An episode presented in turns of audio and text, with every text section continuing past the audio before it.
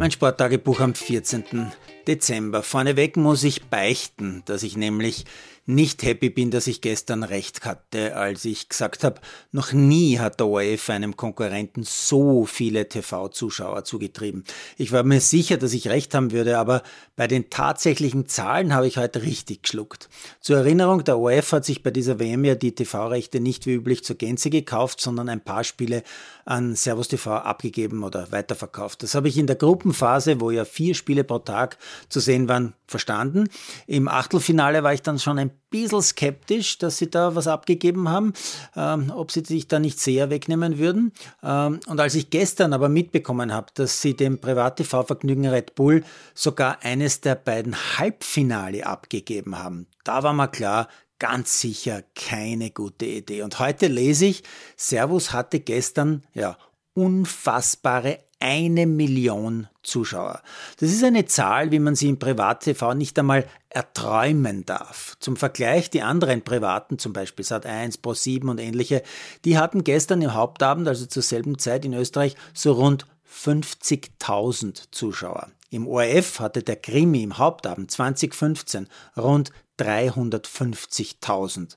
Also ganz abgesehen von der politischen Ausrichtung mancher Servus-TV-Sendungen ist das für den ORF eine absolute Watschen, die ihm womöglich noch lange in Erinnerung bleiben wird.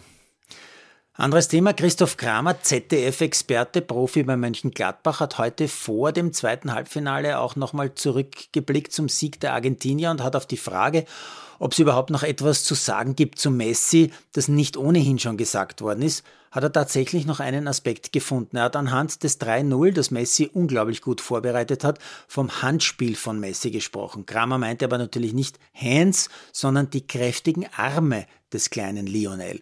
Und wenn man sich dieses 3-0 dann nochmal anschaut, wie Messi da vor allem mit der linken Hand es schafft, seinen Gegner von sich und auch vom Ball wegzuhalten, dann ist das tatsächlich beeindruckend. Maradona hatte bekanntlich angeblich die Hand Gottes, Messi reicht eine sehr kräftige linke Hand. Ja, Messi und seine Argentinier, die für ihn laufen, kämpfen und verteidigen, die spielen am Sonntag im Finale gegen Frankreich. Warum? Naja, ich versuche es einmal kurz zusammenzufassen. Frankreich beginnt gleich einmal mit viel, viel Glück, so typisch Fußball irgendwie.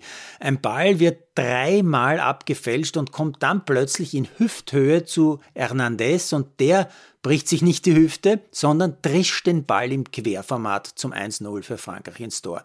Aber die Afrikaner machen nicht, was Afrikaner bei bisherigen Weltmeisterschaften oft gemacht haben. Sie verlieren nämlich nicht die Nerven, sie sind nicht frustriert, sie spielen wirklich gut weiter und haben dann Glück, dass Giroud einen Ball nur an die Stange donnert.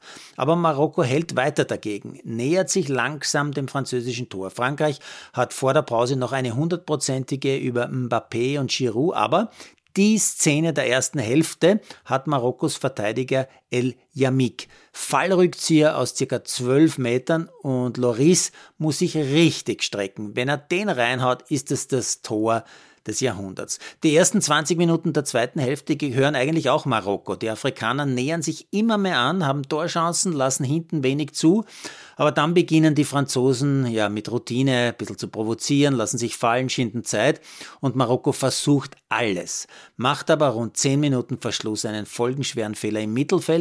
Mbappé kommt an den Ball, macht ein paar feine Haken, Dribblings, schießt, Ball wird, ja, eh wieder einmal abgefälscht und Kolo Moani, gerade erst eingewechselt, staubt mit seiner ersten Ballberührung zum 2-0 ab. Ganz, ganz bitter für Marokko. Sie waren definitiv nicht zwei Tore schlechter, haben aber 0 zu 2 verloren. Aber der Weltmeister kann jetzt versuchen, gegen Argentinien den WM-Titel zu verteidigen. Für Marokko hoffe ich eigentlich nur, dass sie in jedem Fall noch Dritter werden, weil das haben sie sich wirklich verdient.